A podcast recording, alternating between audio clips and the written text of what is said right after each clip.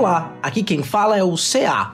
Desejo a você um bom dia e agradeço por nos receber entre seus tímpanos em mais um Spin de Notícia, o seu giro diário de informações científicas em escala subatômica.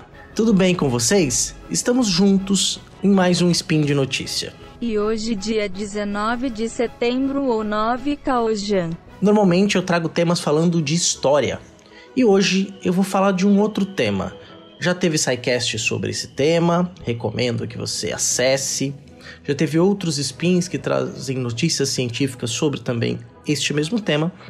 Mas é, no meu caso, o autismo ele é muito particular e muito especial. Então vou comentar primeiro o que motiva eu tratar desse assunto hoje. Speed.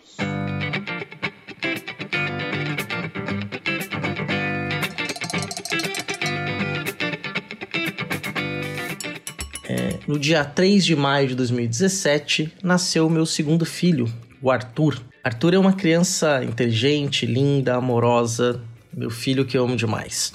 Atualmente ele está com dois anos e quatro meses. E quando ele tinha um ano e três meses, ele foi diagnosticado dentro do transtorno do espectro autista. Né? Então ele está dentro do espectro autista. É... ele ainda não fala, mas faz tratamento desde esse período e vem apresentando melhoras significativas, alguns avanços assim gritantes para nós, que eu vou falar um pouquinho mais ao longo do tempo.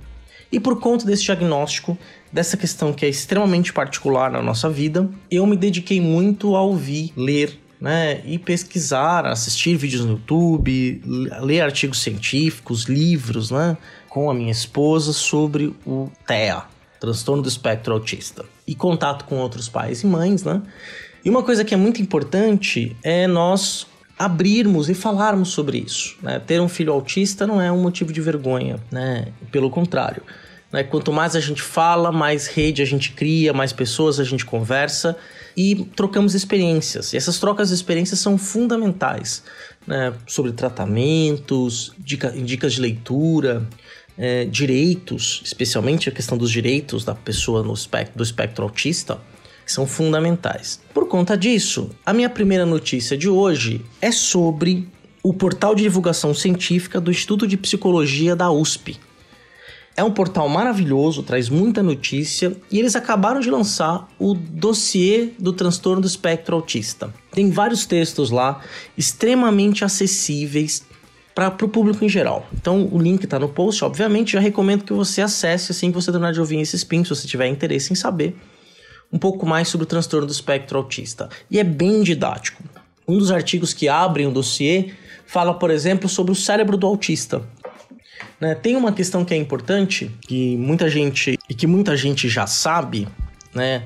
que é a questão da chamada poda neural. Vou explicar rapidinho. Todos nós passamos por isso. Quando a gente nasce, a gente tem bilhões e bilhões de neurônios. Conforme alguns meses vão se passando, nós vamos descartando esse, um, esse excesso de neurônios, porque os nossos neurônios começam a fazer as suas conexões, as suas ligações, e os neurônios que são excessivos, que não fazem, é, que não estão se especializando, vamos dizer assim, e se especializando aqui bem entre aspas, tá? É, eles vão sendo descartados. Então, quando a gente fica sentado, a gente perde um monte, quando a gente levanta, a gente perde outro tantos. Então, os nossos três primeiros anos de vida, a gente vai tendo as chamadas podas neurais. E o cérebro do autista, ele faz essas podas neurais de forma incompleta. Então, muitas vezes, há um excesso de neurônios que deveriam ter sido descartados e não foram. Aí você fala, nossa, então ter mais neurônio vai ficar mais inteligente? Não necessariamente. Como muitas vezes neurônios não são é, descartados, acontece excesso de estímulo. Então, fazer uma seguinte experiência: você está escutando aqui o spin sei se você tá na sua casa, né? Você tá aqui escutando o spin, tá ouvindo eu falar. Aí, de repente, você tá concentrado na minha voz, né? Vamos imaginar que você não esteja com fone de ouvido, esteja só com fone. E aí, de repente, você começa a perceber o barulho da geladeira e tá escutando a minha voz, né? Acabou de passar um carro na rua, então você tava prestando atenção na minha voz, na geladeira, que você não tava prestando atenção antes, agora que eu falei, você tá prestando atenção, e no carro que acabou de passar. Isso pode ser dar em várias situações. A gente foca na tarefa, então a gente está escutando spin, dependendo do que a gente está fazendo, a gente está malhando, escutando spin de notícias, a gente está concentrado no movimento e no ouvindo aqui. Né? Às vezes a gente desliga, perde alguma coisa que foi dita e depois volta. Não é natural. Já o cérebro do autista, em geral, e é isso que é, e não existe um autista igual ao outro, existe uma variação muito grande, por isso é um, é um espectro, né? não tem uma fórmula única, né? todo autista é igual. Tem características comuns que permitem diagnosticar dentro do CID, que é a classificação médica, dentro do transtorno do espectro autista. Mas nem toda criança autista é igual. Assim como nenhuma criança é igual, né? Tem variações, ou a criança autista é a mesma coisa. O cérebro do autista tá prestando atenção em tudo ao mesmo tempo, né? Então é na voz, no barulho da geladeira, no carro, no, no movimento da, do peso batendo lá atrás, alguém que tá fazendo lá um supino ou de, mexendo num aparelho ou coisas parecidas, né? Então isso acaba em alguns casos gerando hipersensibilidade, né? Esse é só um caso, é só um exemplo para vocês terem uma noção de, é, do, de matérias que esse site traz. É bem interessante, bem didático, ilustrado. Né? Então, para pessoas aí que são curiosas, estudantes da, da área de saúde, de psicologia, que estão iniciando, pais de autistas, parentes, professores, educadores, ou seja, everyone, todo mundo que tem interesse em saber mais, entender um pouco mais do autismo, recomendo essa leitura aí, bem interessante. Já a minha segunda indicação, que seria aqui a segunda notícia do dia, é do Manual do Autismo, do Gustavo Teixeira. Gustavo Teixeira ele é psiquiatra, médico psiquiatra de formação, mas ele tem mestrado, doutorado né, na área de educação, inclusive de educação inclusiva, né, muito especializado na questão do autismo e de outros transtornos mentais. E ele escreveu um manual, Manual do Autismo, publicado em 2016 no formato EPUB. Né? Vou deixar o site, o link do site do, do Dr. Gustavo Teixeira e também um link para o livro na Amazon. Né? Não é propaganda, a Amazon não está pagando nós aqui, mas poderia. Mas lá o EPUB eu comprei por um preço muito simbólico, eu paguei R$ 2,90 no livro quando eu comprei. Né? Foi logo no começo, quando o Arthur teve, foi diagnosticado. E o que, que é interessante, né? Eu acho que todo pediatra, especialmente o pediatra e os leigos, obviamente, deveriam ler esse manual. Né? Porque tem algumas coisas que são interessantes. No quarto capítulo, por exemplo, chamado Sinais de Alerta, ele já começa a colocar alguns pontos né, que a gente já pode começar a ligar os faróis para perceber se a, se a criança é autista ou está dentro do espectro ou não. Porque foi uma coisa muito engraçada que aconteceu. Quando o Arthur recebeu o diagnóstico, um ano e três meses, todo mundo falava: Ah, mas ele é muito novo para ter recebido o diagnóstico. Profissionais de saúde, psicólogos experientes, outros médicos. O primeiro pediatra do meu filho falou a mesma coisa: ele é muito novo, agora todo mundo é autista. Já não é mais pediatra do meu filho há muito tempo. Né, sem citar nomes, né? Por quê? É porque falta conhecimento. Então a leitura deste manual seria sensacional, porque a, gente, a média de diagnóstico do transtorno no Brasil é muito tardia, vai de 3 a 4 anos de idade, muitas vezes a criança é diagnosticada só aos 5 anos. Nos Estados Unidos, onde tem tradição de estudos mais aprofundados, desde a década de 70, eles consideram o diagnóstico aos 2 anos já tardio. Né? Porque a literatura científica, que vai ser minha terceira notícia, que eu vou falar daqui a pouco, diz que a intervenção precoce é mais do que fundamental, ela é necessária. Mas falar aqui do Manual do Autismo do Gustavo Teixeira. Ele coloca, por exemplo, que aos quatro meses de idade a criança já tem que apresentar certos comportamentos. É claro que nem toda criança apresenta esse pacote de comportamentos ao mesmo tempo. Tem criança que tem atraso de desenvolvimento, vai falar mais tarde, mas não tem nenhum problema cognitivo e também não está no espectro autista.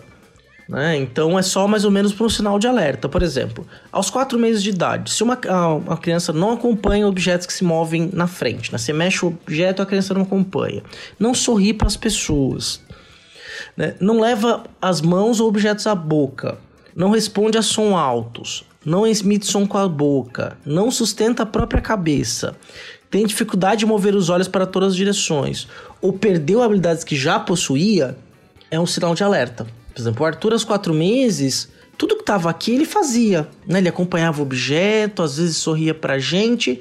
Quando chegou seis, sete meses, ele já não fazia isso, já não acompanhava mais o objeto, já não reagia a som alto, né? E parou de tentar balbuciar mais coisas, por exemplo. Né? Mas a gente, né? Foi perceber, foi um dos sinais que a gente percebeu. Não porque a gente tinha conhecimento disso, mas porque a minha sogra, enfermeira com 20 anos de experiência, especialmente em, trabalhando na área de pediátrica, percebeu alguns sinais e pediu para que a gente procurasse um neurologista, vendo que o Arthur era uma criança diferente. vamos dizer assim, a gente estava com a pessoa certa no lugar certo na hora certa. Ajudou muito a gente ter o diagnóstico precoce. Né? Então, aos seis meses, por exemplo, se não tenta, a criança não tenta pegar objetos próximos, não demonstra afeto por pessoas familiares, não responde a sons emitidos nas proximidades, não emite pequenas vocalizações, não sorri, não dá risadas, nem manifesta expressões alegres, ou perdeu habilidades que já possuía, é outro sinal de alerta. Ele vai continuando, tá? Aos 9 meses, aos 12 meses de idade, aos 18 meses, aos 2 anos, por exemplo, aos 2 anos. Não fala frases com duas palavras que não sejam imitação. Exemplo: quero água.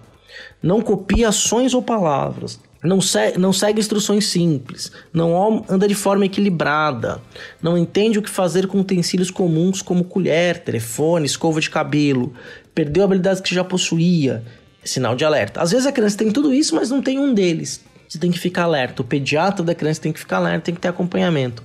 E por quê? Imagina o seguinte: se a criança recebe um diagnóstico é, que ela é dentro do transtorno do espectro autista errado, que ela não seja, ela tenha só atraso de desenvolvimento. O tratamento, ele não é medicamentoso. O tratamento é feito com psicóloga comportamental, fonoaudiologia, terapia ocupacional, musicoterapia e psicopedagogia. São cinco ali que dão um tratamento dentro de uma metodologia específica da análise de comportamento behaviorista, o ABA, é, já vou explicar um pouquinho daqui a pouco sobre isso, que não, são, não é medicamentoso, quer dizer, a criança não perderia nada. Uma criança tem atraso de desenvolvimento, ela tá, muito provavelmente fazendo esse tratamento, ela alcançaria mais rápido, ela perderia esse déficit. Né? Mas para criança, se a, mas se o diagnóstico estiver correto, isso vai fazer toda a diferença na vida da, da, da pessoa humana com TEA ou dentro do TEA, né, para as crianças especialmente. Né? O diagnóstico precoce e o atendimento precoce ajudam em muito. Né? E aí nesse manual ele dá é, outros pontos, né, outras símbolos que você pode ir ticando, né? Alguns, até alguns momentos, o Arthur esticava todas, né? Depois que a gente leu e foi lembrando, né? E o Arthur tem melhorado muito, né? justamente por causa do tratamento, né? Que é pelo método ABA, que é o Applied Behavior Analysis. Seria uma análise de comportamento. E aí vai entrar um pouquinho aqui na minha terceira notícia, que vou falar de uma coisa mais hard, mais específica, de estudos em torno dos tratamentos para as crianças com TEA e outras é, deficiências intelectuais e mentais. Então, a terceira notícia é para falar de um, uma publicação acadêmica que está no ar, vamos colocar assim, né, que está circulando desde 1993, que é o Journal Applied Behavior Analysis, da Universidade da Nova Inglaterra. Né, ela compila, ele tem muito trabalho, é uma das é, mais sólidas revistas em torno desse, dessa temática. Né, tem muito texto, né? Isso, dá para fazer uma série histórica. Até tive contato com esse jornal, inclusive lendo revisão de bibliografia sobre o tratamento ABA né, que o ABA é, é formado por uma equipe multidisciplinar que trabalha em conjunto e eles vão, a partir da análise da criança, fazer treinamentos para que a criança consiga estabelecer alguns habilidades sociais. Um exemplo fundamental: o Arthur é, não nos olhava nos olhos, nem respondia quando chamava. Atualmente, ele não responde 100% das vezes que a gente chama, mas ele já responde a maior parte. E hoje, ele consegue se comunicar e se expressar muitas vezes nos olhando. O olhar é uma das principais questões para a comunicação social, né? Para a gente poder entender o que está acontecendo, o que as pessoas estão, como as pessoas estão agindo, né? Olhando para ela. E o Arthur passa por um treinamento, é um treinamento mesmo, que ele aprende, tá, está aprendendo a nos olhar nos olhos ou quando quer pedir alguma coisa, nos olhar, nos procurar, procurar com o olhar. Normalmente as crianças autistas não estabelecem um olhar, elas olham e desviam o olhar. Ou se elas olham no teu olho, elas não estão olhando no teu olho. Elas têm extrema dificuldade nisso. Né? Então, com esse treinamento, existem vários métodos, não é só o ABA, o ABA é um método, mas que tem o maior número de papers que comprovam a sua eficácia. Né? Obviamente, quando você tem a fono que trabalha pelo ABA, ela vai colocar não só as técnicas da análise de comportamento aplicada, mas também toda a sua bagagem de formação fonodiológica, né? Por isso é multidisciplinar. São várias áreas que trabalham dentro de uma metodologia de forma integrada para ajudar a pessoa que está diagnosticada dentro do transtorno do espectro autista a ter mais qualidade de vida. Então, o Journal Applied Behavior Analysis, o jornal de comportamento é, né, de análise de comportamento behaviorista, traz aí esses papers para quem se interessar em mais a fundo. Os textos estão todos em inglês, mas é possível encontrar já no Brasil algumas dissertações de mestrado, poucas teses de doutorado e alguns artigos, porque no Brasil a nossa tradição da psicologia é muito mais próxima da psicanálise, mas não que não exista behavioristas, existem, né? E mas do ponto de vista de publicação, né, a questão de, da psicologia social, da psicologia associada à saúde pública e da saúde coletiva e da psicologia psicanalítica tem mais tradição. Mas essa revista americana tem muita coisa. Existem alguns trabalhos, por exemplo, que fazem revisão de literatura, mostrando ali quais são as tendências, inclusive nesse próprio journal né, que eu estou anunciando. Mas para quem quiser ir no original, recomendo aí. E é um consenso. Todos dizem: quanto mais cedo começar o tratamento, maior a chance de sucesso. É, esses treinamentos começaram a ser aplicados na Universidade é, da Califórnia de Los Angeles, né? É, em Los Angeles, desculpa, a, da UCLA, Universidade da Califórnia em Los Angeles, é, desde 1973.